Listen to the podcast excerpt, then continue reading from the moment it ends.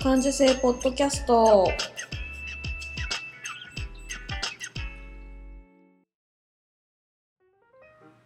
子供の頃から感受性が豊かだと言われ続けて大人になったデザイナーまゆが日々気になったことを感受性豊かにお届けする感受性ポッドキャストです。今日も遠くのお友達にカセットで声を送るような気軽な気持ちでスタートします。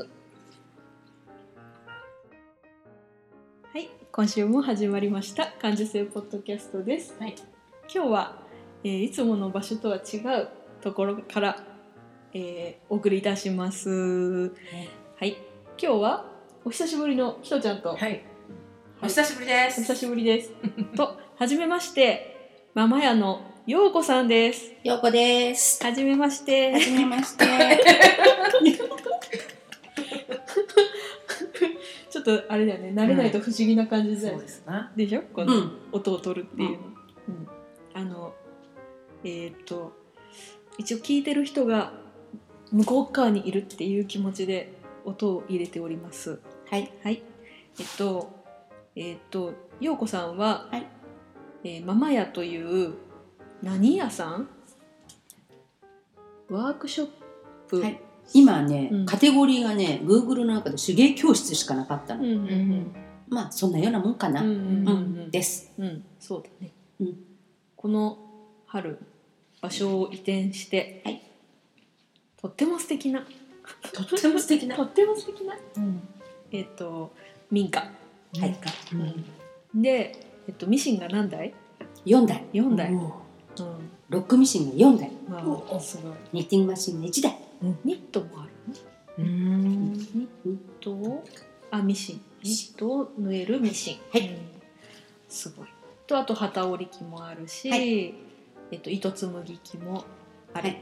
糸車糸はい車もあって、とあとギャラリースペースもあるあるすごいねえ。キッチンもあるキッチンもあ る、うん、釜があるある釜すごいですよね。浜間ですねうん浜間ね。前までこの3月まではもうちょっとちっちゃいスペースでうんお店をやってましたね、はい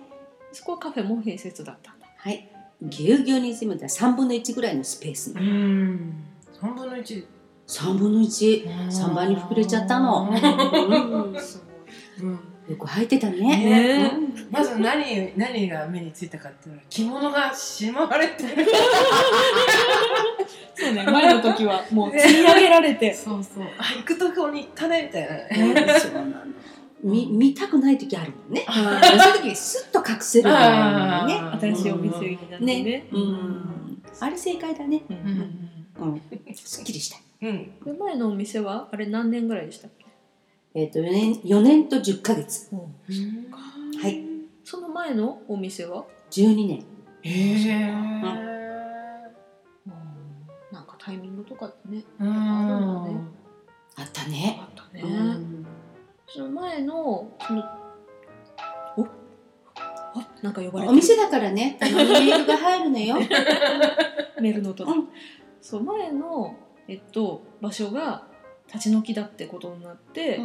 ううんと場所が変わるここに、この新しいお店になる時っていうのはすんなり決まったのここの場所に、うん。えっとね、ん、決定するまでの期間が本当に一ヶ月間しかなかったの。あうんじゃあここの場所をどいてくださいって言われてから1六かヶ月月後にどいてくださいって言われたの6ヶ月前にそれは契約通りで、うんうん一般的なあの不動産の契約はう6ヶ月前に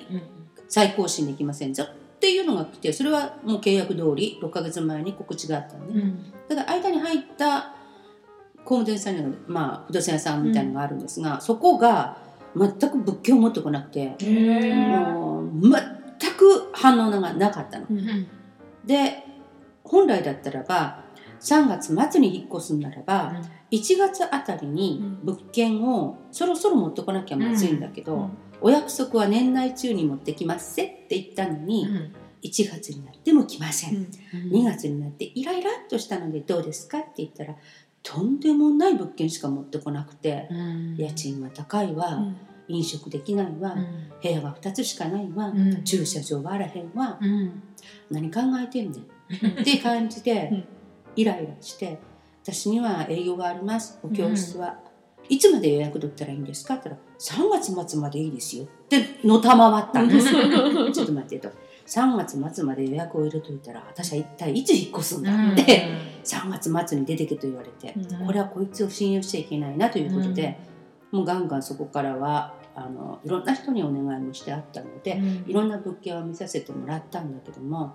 最後の最後に今いるこの物件に対しての広告が出されたんですねしかも全校配布に新聞折り込みじゃなくてそのピンク色のチラシが私のところにわんさか集まってきたのこれどうこれどうマミさんほらって言って持ってきたもんだからあらいいかもしれないって見に来てでトントンと来ましたそれが2月これどうって末言ってきたのはお客さんからお客さんなの全部お客さんなのうんうん、んで動いたら動いたその日から全部がゴロンと変わって、本当にその間が1ヶ月ちょっとで契約して1ヶ月後にはオープンっていう感じだったのすごい流れだからお、疲れ様です面白かった、面白かったうんうんだからパッと振り向くとうん全部面白かった、あうあんその途中は「えー、顔面蒼白」ずっとそうだったけど、うん、やっぱりなるようになっていくんだなって感じ、ううんんそっか面白い面白い、ねうえんお客さんがこう流れをっていうのは面白いですよねうんあんたに一番合うんでここ見てりゃあーこういうノリ、あーうん本当にそうだったの、う多分お客さんも自分が客で行く身だから、まあここならいいかなっていう 居心地の良いそうそうねそう、うんうん客目線で選んでるのか中見てるわけじゃないの、なうんチラシを見てるだけでしかもそのチラシ恐怖なのに DIY の好きな方って書いてあるのへ絶え対手入れない感じある100点わかるよねそう好きな方って書いてあるキャッチフレーズね、うんでもどうにでもしていいよっていう意味でもあるんですねそうそう、私はそっちを捉えたんだけど、人に言わせると「おいやばい ぞ」そんな感じだったのあーねでも拝見させていただいた時に、うんうんこれならいけるなってすぐ思ったので、へえもうそこからもうトントントントン契約まで、うんで12年やってたその前の前のお店は、うんあの本当にもっともっと古い100年ぐらいの建物140年、 140年、うん年でねすぐ近くだったっていうのがねねえすごいえ本当に前の大家さんにも「ただいま」って言ったんだけど、うん本当に「ただいま」って感覚、うんんなんか前のたその140年のやのも、うん普通に暮らしっていうか普通に営業する中でうん修繕は当たり前でしょきっと、うそれのベースがあればうん築50年ぐらいの建物の DIY はきっとできるうんすごい他人事で言うそうあの一約1年かかったね10ヶ月ぐらいかかったんだけど前のお店はその間はね本当に楽しかったのうんっていうのは私がまだ十分に動けるん40代そこそこうの、んうん、何でも興味を示して動ける時期じゃない、うん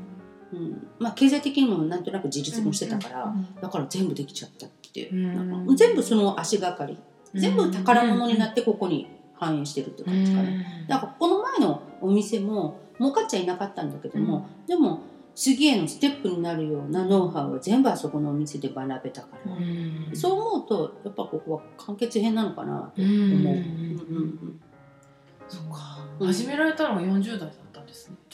えっと私金曜30代なの実はあそうなんですそのお店を持つ前からやってるあのーで、うん、出張のお教室って手作りハウスっていう名前でうんじゃあ出前でやってたの、えっとうん、感受性ポッドキャストを聞いてくださっている方にも分かるように説明してください。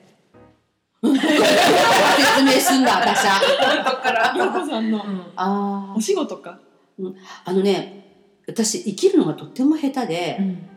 自分が生きていくっていうのが苦しくて苦しくてしょうがないのが30代だったの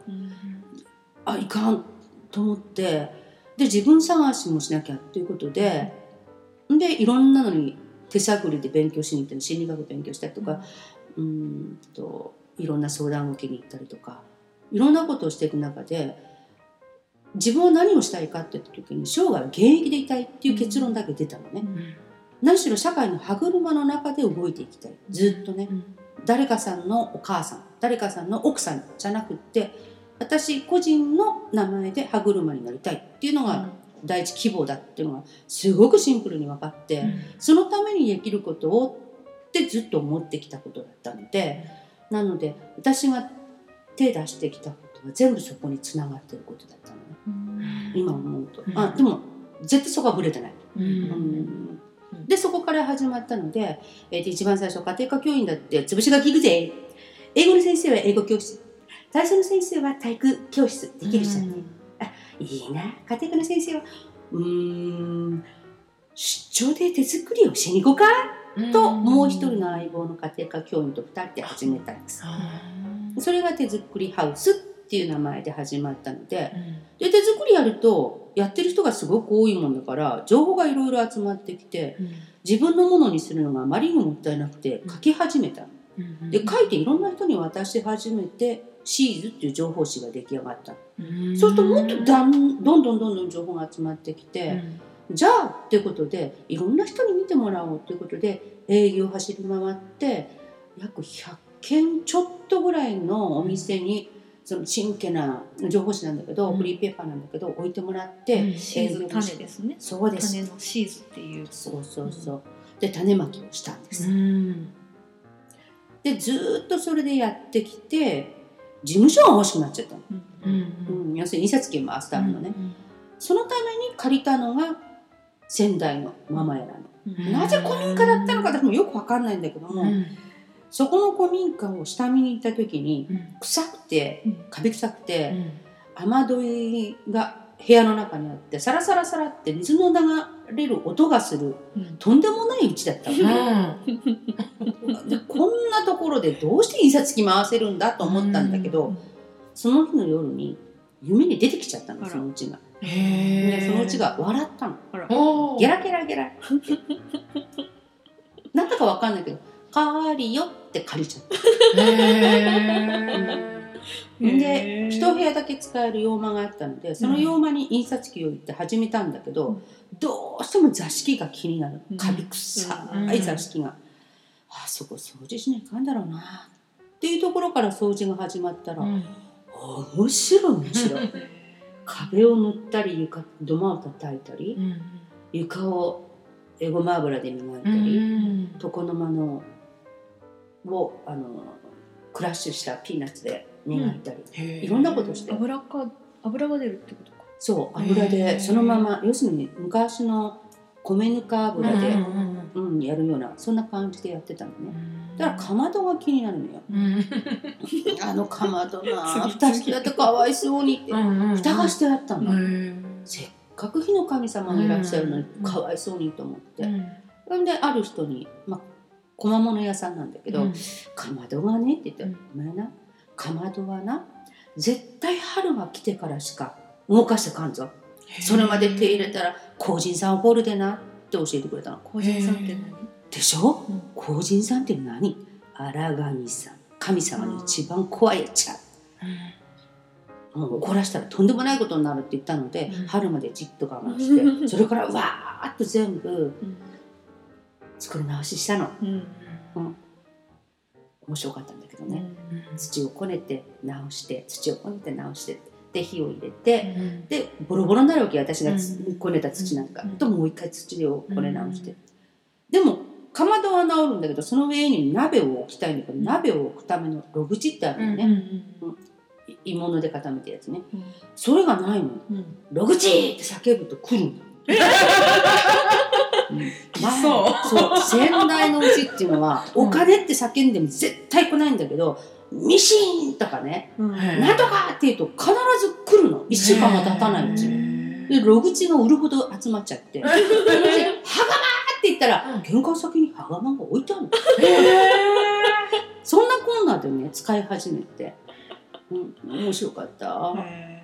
でお金はないお金はない絶対来ないんだよねほんで「どま叩くんだけど」って叫ぶと、どこか名城大学とかね中部大の建築家の学生たちがやってきてね、え土こねたりね土間叩いたりね私の教え子だったりする人がね、土日に「仕事休みだからよ」って定時制教えてたから「仕事休みだから」とか言って壁塗りに来たりとかね、うん歯科技工士さんたち「俺たちはとかで歌を歌いながらね、うんすっごい陽気に壁を持っていくわけむちゃくちゃ上手なの歯科技講師って丁寧なんだからね、そういうふうにして1年かけて部屋の中がどんどん綺麗になってって、しかもそれは全部私お金取ってやってたのうんお金経験できますせって金を出してたわ けさどういうやっちゃだけどでもすごい楽しくて皆さんも楽しんでもらって、なんで楽しんだら綺麗になっちゃったもんだから、なんかやらなきゃってことでイベントをずっとやってたのね、木工作家さんのイベントだったり落語会だったり演奏会だったり、ギャラリーとしてわーっと旗織りをの布をやったりとか、そんなこんなでやってたんだけど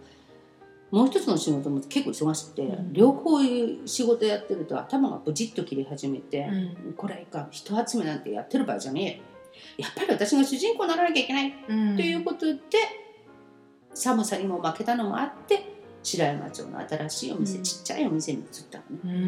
ね。で自分が主人公と思ってやって4年とちょっと、うん確かに自分が主人公になれたっていう自信がついたところで出てきだったので、うん今は今までの経験とその、自分が主人公でやれるっていうことと自分を大事にした時間にしたい空間にしたいっていう気持ちが全部相まって集大成として今がある。だからこれからがすごい楽しみっていうお店になっちゃった。そう、はいつまで喋っちゃった。18年でした。